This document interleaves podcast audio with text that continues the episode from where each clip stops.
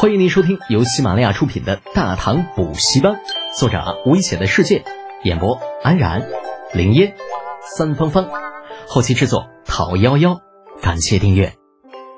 第六百二十二集，打兵为将之胆，将为兵之魂。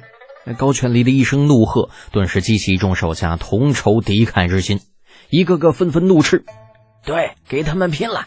不就是几十条船吗？怕什么？难道？”他们还能够把船开到岸上不成？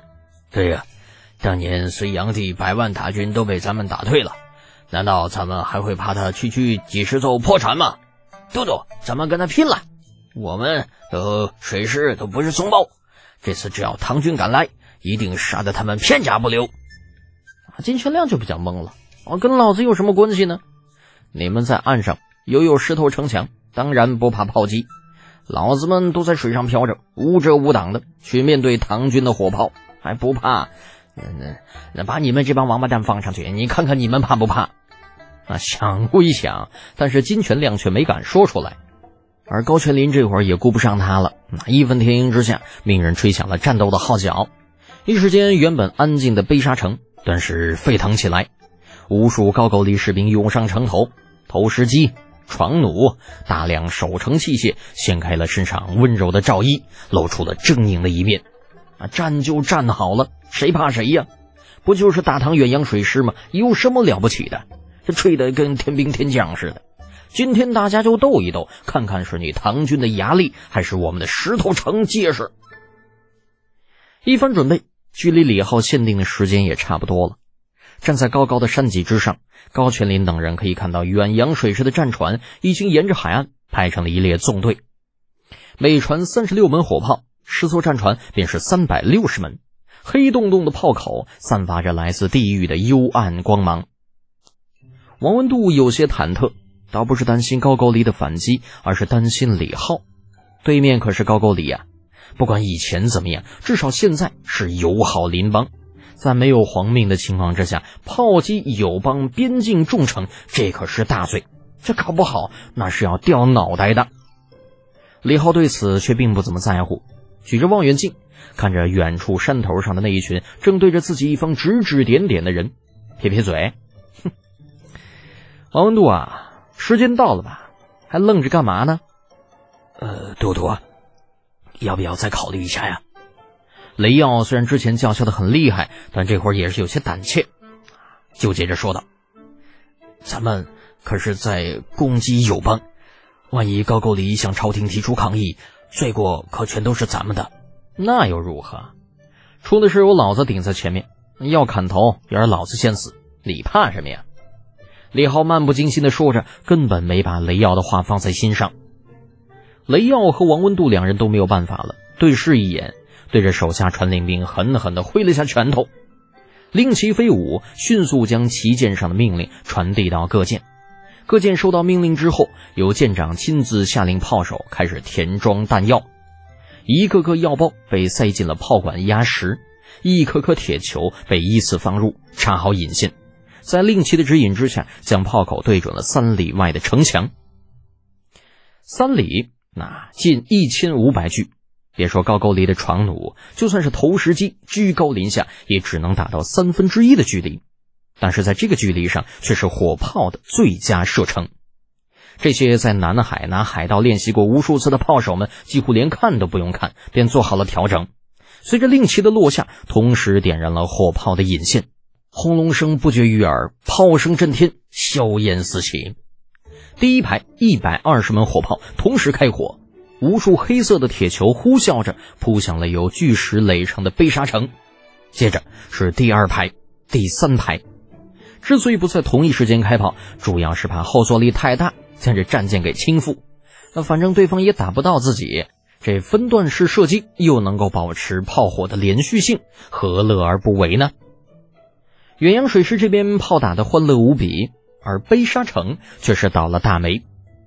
无知导致了高全林错误的估计了火炮的威力。第一轮炮火覆盖之下，被沙城面对大海的一面城墙上，那守军便少了五分之一。在他们眼中坚不可摧的城墙也被炸塌了十余处，碎石飞溅之下又伤了不知道多少人。接着是第二轮、第三轮，震耳欲聋的炮声中，大海上硝烟弥漫，被杀城血肉横飞，惨叫声连绵不绝。高全林被这样的一幕惊呆了，除了机械的喊着还击，想不出任何有效的办法来避免伤亡。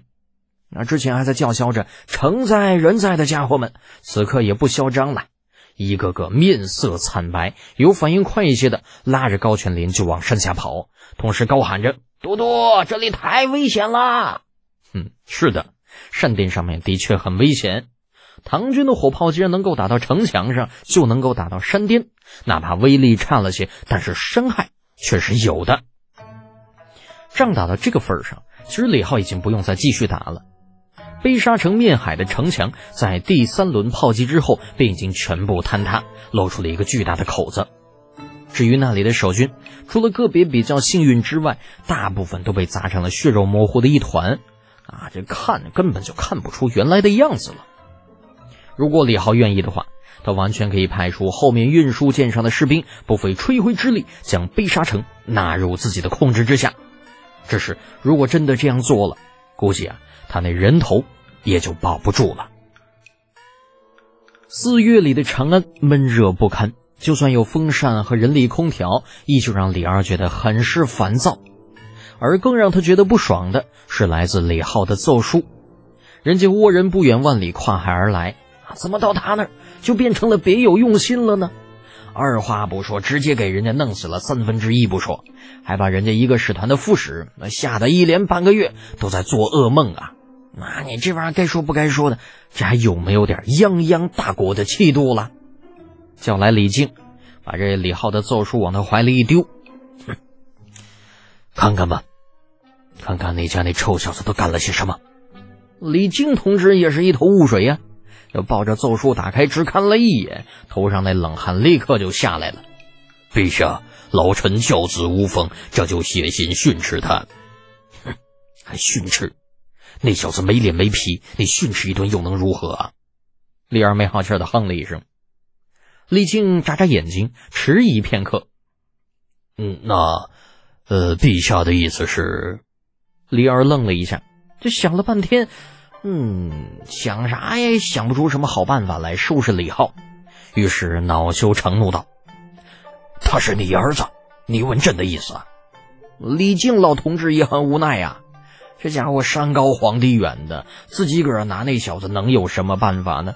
你说骂他吧，这王八蛋不在乎；你打他吧，啊，你又够不着这小王八蛋。这要是搁在以前，大不了叫回长安收拾他一顿。可现在李二都说了，这小子无旨不得回京，你想叫回来那也不可能啊。况且李靖觉得儿子说的并没有什么不对，你抛开面子问题，对其他国家设置知识壁垒。这也很正常啊，你总不能说他们想学什么就学什么吧？想着，李靖说道：“那要不臣亲自去一趟登州？”“嗯，是的，登州。奏书的发出地是登州，否则李靖也不可能被吓得直冒冷汗。”本集播讲完毕，安然感谢您的支持。